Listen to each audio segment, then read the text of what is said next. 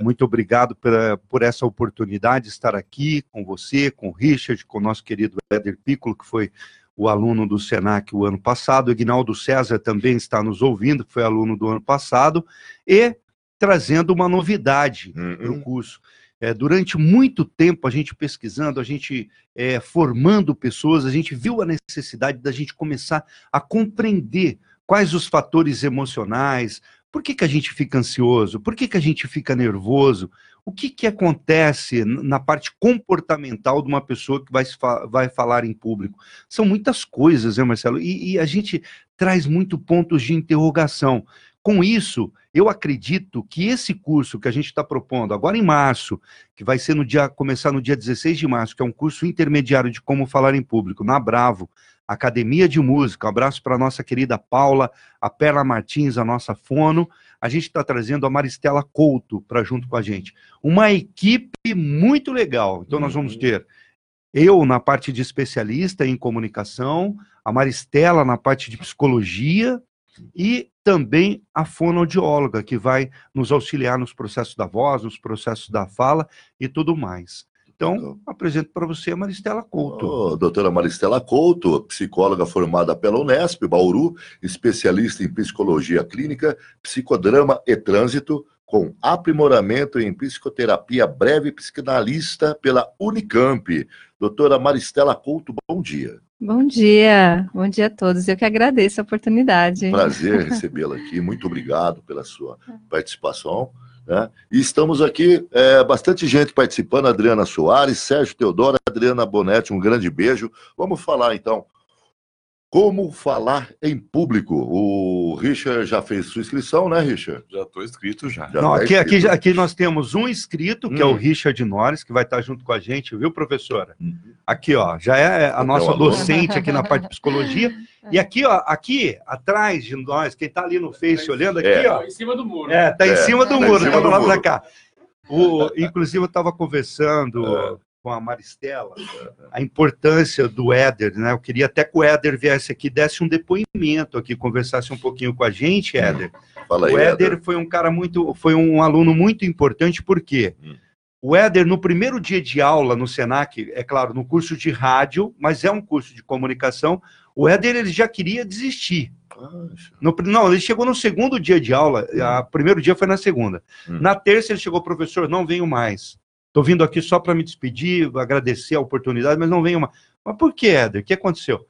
Ah, não dá, professor. Você viu as vozes que tem aí e tal, hum. o jeito que as, essas pessoas estão falando, hum. a facilidade com que essas pessoas estão falando. E, cara, ontem eu estava fazendo um resumo, conversando sobre o que a gente ia falar hoje, Maristela, e ele me passou um SoundCloud. Ele falou, Reinaldo, dá uma olhadinha nesse SoundCloud aí no podcast que ele está fazendo. Olha, fiquei assim, falei, nossa, que coisa legal, viu? Então, assim, um case de sucesso. Gostaria que, que você contasse um pouquinho da sua experiência, Éder, para que as pessoas que, que estivessem nos ouvindo e também para que a Maristela ela possa a, avaliar tudo isso, né? O, o que aconteceu e, e, essa transformação que aconteceu aí na sua vida.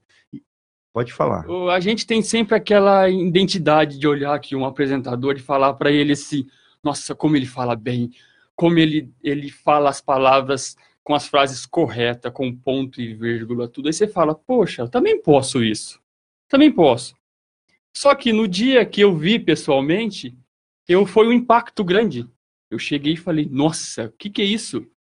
Essas pessoas de vozeirão, aquelas vozes tudo bem definida para rádio. Eu falei assim, o que, que eu estou fazendo aqui? Eu acho que não é um lugar. Eu trabalho na área de tecnologia, e eu tô mudando para rádio. Sempre ficou atrás de um computador ali? Né? Sempre, né? aí, tipo assim, depois de 32 anos, você pensou em falar em público?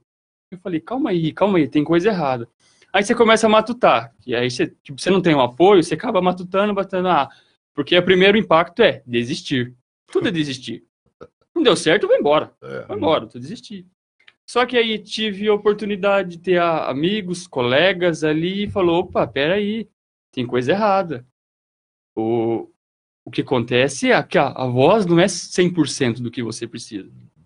A voz é 50%, tem um pouco de dicção. Então, ao longo do tempo, você vai aprendendo o que é o que é soltar voz, o que é falar no público. Então é questão de, de tempo. Aí eu fui me acostumando, fui conhecendo as pessoas ao meu redor, que não era tudo aquilo que eu estava pensando. Foi vendo que não só você tinha dificuldade, Sim. mas que você também tinha, tinha amigos que também tinham dificuldade. Sim, né? sim. Então, olhei do lado, eu estava olhando somente para frente, para o meu, pro meu jeito. Eu sou assim, assim será. Como fala aquela síndrome de Gabriela. Eu nasci assim e eu cresci assim. Então eu fiquei pensando só em mim. Eu não olhei ao redor mim, que tinha pessoas também com o mesmo pensamento que eu. Só que aí eu comecei a observar, porque pessoas que estavam junto, como você, Reinaldo, olhou e falou para mim, Céder, olha, olha em redor de você, que tem muitas pessoas também que estão tá pensando igual você, só que não se manifestou ainda. Então aquilo falou, poxa, também estou, estamos juntos. Aí comecei a conhecer as pessoas e vi que realmente tudo depende de você, tudo depende de técnicas. Aí começa a entender que não é não é fácil, mas também não é tão difícil lidar. É questão de, de, de pegar o jeito do aprendizagem da pessoa certa, no ambiente como, certo, como você se sente? É, o Éder, que, que é, antes do curso, e o Éder depois do curso? O Éder, antes do curso, ele era muito tímido. Então, o, não sei se existe um medo, o medo de errar. Não sei se você é um estaria fazendo isso que você está fazendo agora aqui? Hoje eu não fazeria isso. Antigamente eu não fazeria isso. Era muito difícil. Aquilo, o coração batia e você acabava esquecendo o que você tem que falar, o que você tem que apresentar. Então isso ajudou muito ao longo de um ano ali, batendo, batalhando, batalhando, batalhando, pessoas profissionais do lado, não só a voz, como psicóloga, como é, teatro, a gente passou por Exatamente. isso. Então, a gente sortou a expressão corporal de forma diferente. É, como conversar com a mão, você gesticulando, gesticulando, se gesticulando, você se solta mais. Se você ficar amarrado, dificulta, é.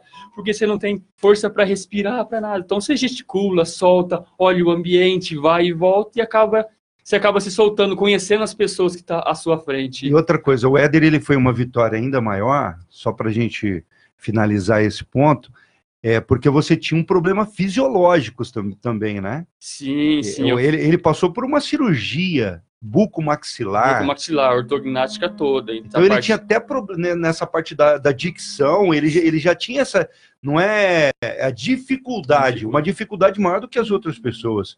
Ele tinha passado por um processo porque esse processo da cirurgia ortognática é um processo assim bem é, é, é bem forte, bem né? Forte. Bem... É, tipo há cinco anos atrás, antes de começar a desenvolver a fala, eu entrei com a parte de ortognática porque eu não conseguia é, fazer a respiração como o correto. Nariz e boca, nariz e boca, não era somente respiração pela boca. Então dificultava um pouco. Você não conseguia finalizar as palavras, você já estava cansado. Então aí eu fui procurando, procurando, procurando, aí fomos fazendo toda a cirurgia, toda mexendo na arcada dentária completa. Então hoje eu passo por fono ainda, para ainda aprender. Na realidade eu perdi todos os movimentos de fala. Hoje a fono me colocou todo no lugar. Ela colocou, ó, você tem que falar assim, você tem que comer, beber desse jeito, a diglutação, tudo influenciou tudo. Então aí começou a abrir o leque. Poxa, eu tenho que agora melhorar isso cada vez mais. Isso é a intenção. Então, a gente agora, esse curso de falar em público, ajuda muito mais ainda. Quanto mais se aprende, melhor é. Vou interromper, vou, vou falar para ele parar de falar, tá é, bom, não falava, ah, obrigado. Parabéns. Parabéns, Aprender e aprender sempre. O que você acha? A gente tem aqui um exemplo, a gente muito tem aqui... comum o exemplo dele, né? Dos tímidos. É muito comum, Eder, o que aconteceu com você acontece com a maioria das pessoas, né? Porque o tímido é uma pessoa muito interessante, né? Eu falo sempre, né, com o Reinaldo já comentei que na clínica aparecem muitos tímidos, né? Eles falam, ah, eu, ele se sente muito, não sei, acredito que você sentiu com a autoestima super baixa, por ser muito bom na sua área de TI, né? Mas não conseguir, às vezes, ter esse desempenho mais de mais extrovertido, é, né? Chegar no objetivo e, É, de repente mostrar o seu trabalho. Eu sou bom, mas como eu vou mostrar que eu sou bom para as pessoas? Eu tenho que me expressar. Sim. E essa dificuldade de expressão, ela é treinada, né? Agora, nos tímidos, ela é pouco treinada nada, né? Toda a história de vida, pela educação familiar, às vezes são pais mais caladões, mais quietos, então você não teve essa história de treino na sua vida. Só que tem um dado especial: os tímidos eles são excelentes observadores. E isso é bom tá? Só que é ruim por um ponto. Por quê? Porque ele vê muito problema, né? o time dele vê tudo. Ele, ele, ele só observa, você, não, você, você, você pergunta alguma coisa pro tímido, você vai ver que ele sabe o que, né? Mas a, a questão é, ele também vê muito problema.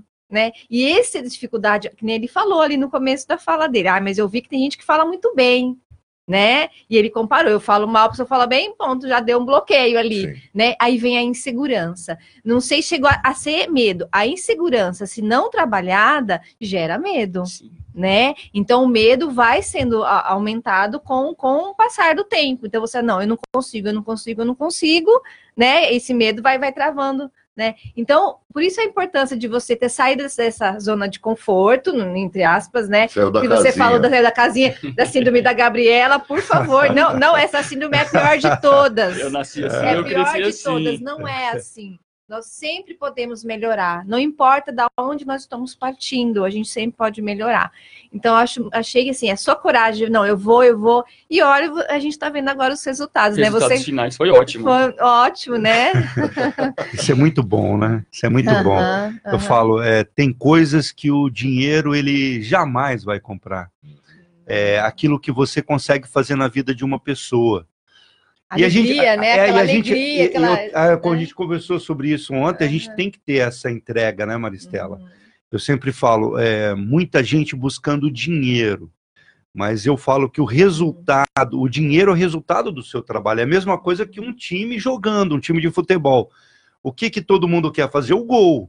Mas o gol é o resultado de um trabalho em equipe, de um trabalho de 11 pessoas que estão ali em função de ganhar e de fazer o gol.